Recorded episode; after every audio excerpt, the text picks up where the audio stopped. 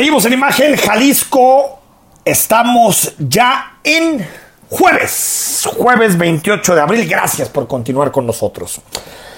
Un debate que se abrió tras la no aprobación, el rechazo a la reforma eléctrica es si la oposición en este país da o no señales de vida. Creo que usted y yo estaremos de acuerdo en que Morena tiene posibilidades de repetir la presidencia de la República. Bueno, eh, es el partido con más posibilidades de gobernar eh, eh, a partir de 2024. Eso lo dejan en claro todas las encuestas de identificación partidista y como siempre digo, negar la realidad es de, es de gente que, que, realmente no, no quiere ver lo que está sucediendo. Por supuesto que Morena encabeza todos los sondeos y encabeza todas las preferencias electorales y políticas de la elección de 2024. Ahora, punto y seguido. La votación de hace 10 días en la Cámara de Diputados, yo creo que fue un parteaguas en el sexenio. De la misma manera en que las revelaciones en su momento de las propiedades, y en particular la casa que rentaba el hijo del presidente López Obrador, José Ramón López Beltrán, fue un parteaguas también en la credibilidad de la institución presidencial.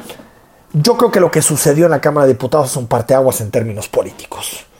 ¿Por qué? Porque la oposición creyó que puede actuar eh, de forma conjunta, que puede vencer parlamentaria y legislativamente al gobierno. Es decir, muchas cosas cambiaron ese domingo 17 de abril. Ahora, la oposición en este país sigue teniendo muchísimos cadáveres en el armario y sigue siendo una oposición que suscita el rechazo de mucha gente. Es cierto que también se empieza a volver alternativa para muchas otras pero suscita el rechazo de muchísimas personas enojadas con lo que fue el PRI de Peña Nieto, enojadas con lo que supuso la guerra contra el narcotráfico de Felipe Calderón, enojadas por los casos de corrupción, enojados por lo que supuso el Pacto por México. Es decir, la oposición ni mucho menos ha logrado limpiar todos sus pecados del pasado. Pero las imágenes del Congreso sí fueron un mensaje de, ah, hay una oposición que respira, que vive, que puede plantear un cierto proyecto distinto para este país. Así festejaban los diputados de oposición cantando el himno nacional en pleno San Lázaro.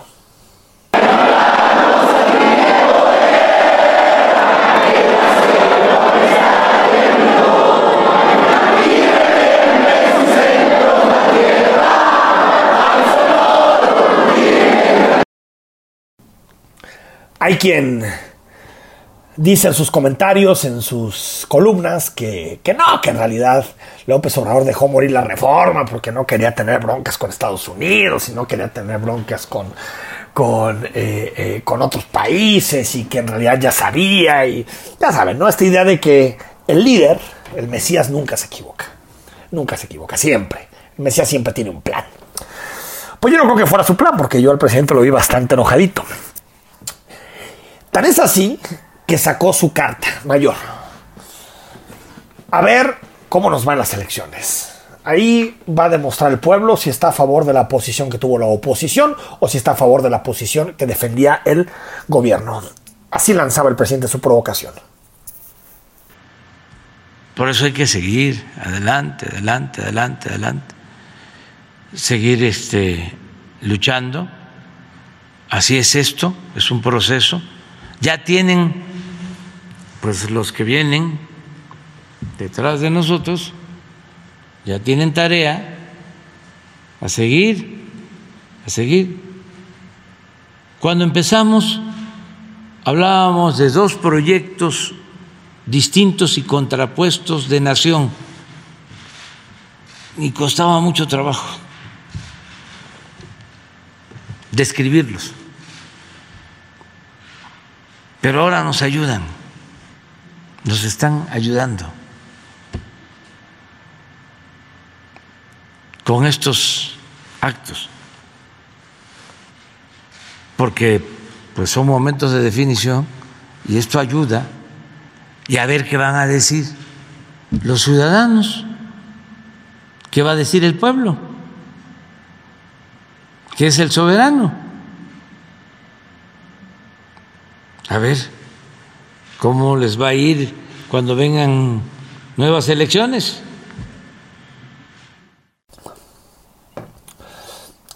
Y López Obrador empezó a hablar de sucesiones, de lo que sigue.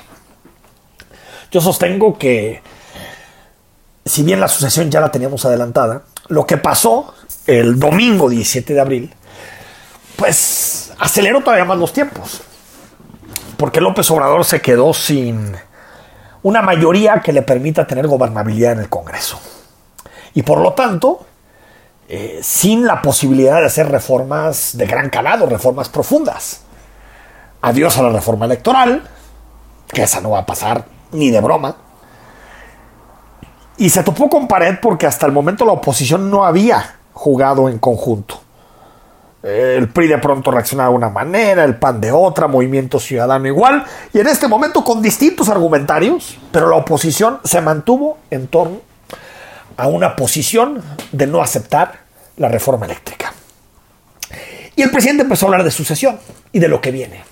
Y dijo tal cual, a mi sucesor le toca hacer lo que, lo, que, lo, que, lo que sigue. Le toca hacer los cambios necesarios para que la reforma eléctrica se materialice. E incluso cancelar contratos relacionados con el sector petrolero. Radicalizó todavía más su discurso, pero ya pensando en su sucesor, ya no en él. Él ya sabe que él tiene muerta esta batalla. Pero ya pensaba en su sucesor o sucesora, y así lo decía la vía democrática. Quienes, eh, quienes vayan a la elección del 24 tienen que plantearlo. Hay que eh, seguir mm, luchando siempre. En este caso, los que vengan tendrán que darle este, continuidad. De la oposición hubo reacciones. No hay en la oposición figuras políticas preponderantes. Yo diría que hay en general políticos de pequeña estatura, de pequeño tamaño. ¿no? Está, por ejemplo, el presidente del PAN, Marco Cortés, que decía, esto consolida la coalición. Hace más de un año tomamos una decisión muy compleja de ir en una coalición electoral, partidos políticos que no habíamos nunca hecho una alianza electoral como la que vivimos. Fue muy cuestionada, pero también fue muy apoyada. Gran parte de la sociedad nos pedía que no se pulverice el voto opositor, dejen de lado sus diferencias y construyan en las coincidencias, cuiden a México. Y fue lo que hicimos.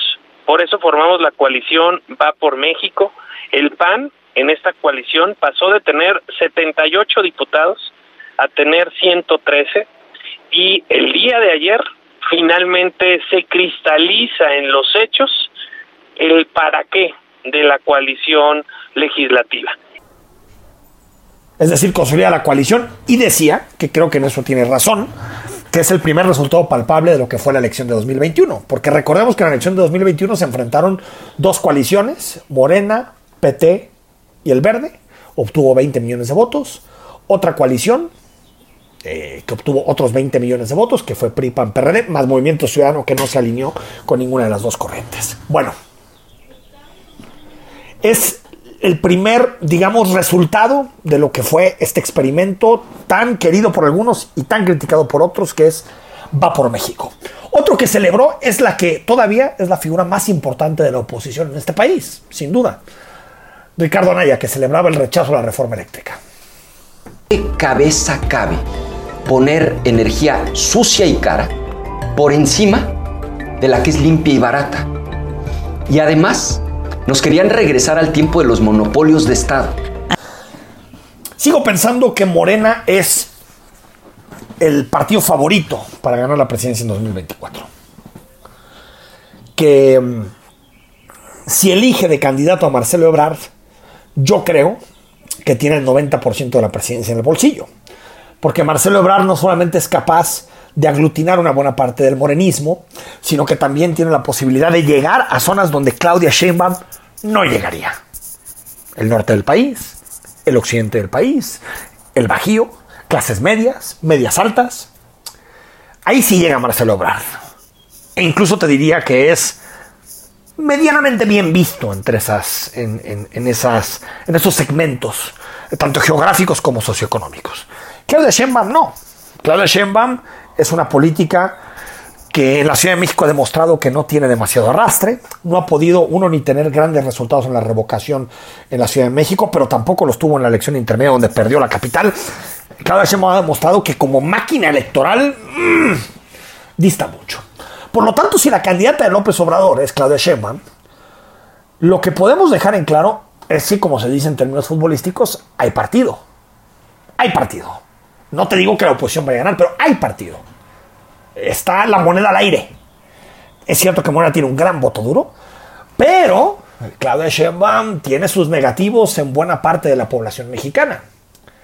Pero para que la oposición sea creíble, y yo en esto coincido con un tuit que lanzó mi querido Álvaro López, la oposición tiene que hacer las cosas distintas, diferentes. De entrada, tiene que proponerle a la ciudadanía un proyecto de país. No solamente oponerse a algo, sino un proyecto de país. Y aquí estoy hablando de PAN, PRI, PRD, pero también de Movimiento Ciudadano. Que ojalá entre en esa coalición. Porque si no, yo veo complicado que, la oposición tenga posibilidad de arrebatarle el poder a Morena. Un proyecto del país. ¿Qué significa? ¿Qué reformas? ¿Qué cambios? ¿Qué modelos? ¿Para dónde? ¿Qué será distinto con relación al obradorismo? ¿Qué se hace en seguridad? ¿Qué se hace en economía? ¿Cuáles serían los cambios en materia de corrupción? ¿Qué modelo y qué proyecto de país tienen? Es que eso es fundamental. ¿Qué proyecto de país tiene la oposición? Más allá de decir y de oponerse, que en este caso la reforma eléctrica estoy totalmente de acuerdo, pero más allá de oponerse a lo que propone López Obrador, lo que propone Morena, ¿qué proyecto ofrecen a la ciudadanía? Creo que eso es fundamental. Dos, que el candidato o la candidata sea elegido o elegida a través de procesos abiertos, que la ciudadanía participe, que no sea el vamos a traer a los dinosaurios del pasado, porque esos dinosaurios del pasado están totalmente quemados, ya no ganan ni una elección, ya no le dicen nada a la juventud, están relacionados con los peores casos de corrupción. Como se hace en los países de, mayor nivel democrático, primarias abiertas, con participación de militancia, con participación de la sociedad civil, con participación de muchísimos sectores que de alguna forma acuerpen una candidatura que permita proponer un proyecto de país distinto al que en este momento está encabezando Morena. Es decir, que hagan las cosas diferentes a como las han venido haciendo que son elecciones populares, eh, se reparten los huesos, se reparten las candidaturas y después le dicen a la sociedad, votenme porque López Obrador es muy malo. No, no, no, no. Discúlpeme, ¿qué propone? Y una tercera que me parece fundamental. La oposición necesita comprometerse con un código de buenas prácticas y un código ético fundamental, de regeneración política y democrática. Es decir, 3 de 3, transparencia en los ingresos, que los candidatos sean intachables, ni un corrupto dentro de las listas, ni uninominales ni plurinominales. Es decir, que realmente supongan una diferencia no solamente en términos de proyecto político, sino también en términos de congruencia y de honestidad. Porque si no, el discurso presidencial, que todavía sigue siendo muy seductor para muchísimas, para muchísimos segmentos de la población, va a seguir arrasando en las urnas. Por lo tanto, proyecto de país con unidad, uno. Dos, candidatos elegidos de forma abierta y con participación de la ciudadanía. Y tercero, un gran código de ética que permite saber que los candidatos de la oposición son limpios. Si no hacen las cosas distintas, me parece que el resultado va a ser el que todo el mundo prevé. Que Morena vuelva a gobernar en 2024 y lo haga al menos hasta el 2030. Estamos en imagen, noche de análisis, noche de jueves. Cuando regresemos, le seguimos entrando a los principales temas que son noticia en Jalisco y a nivel nacional.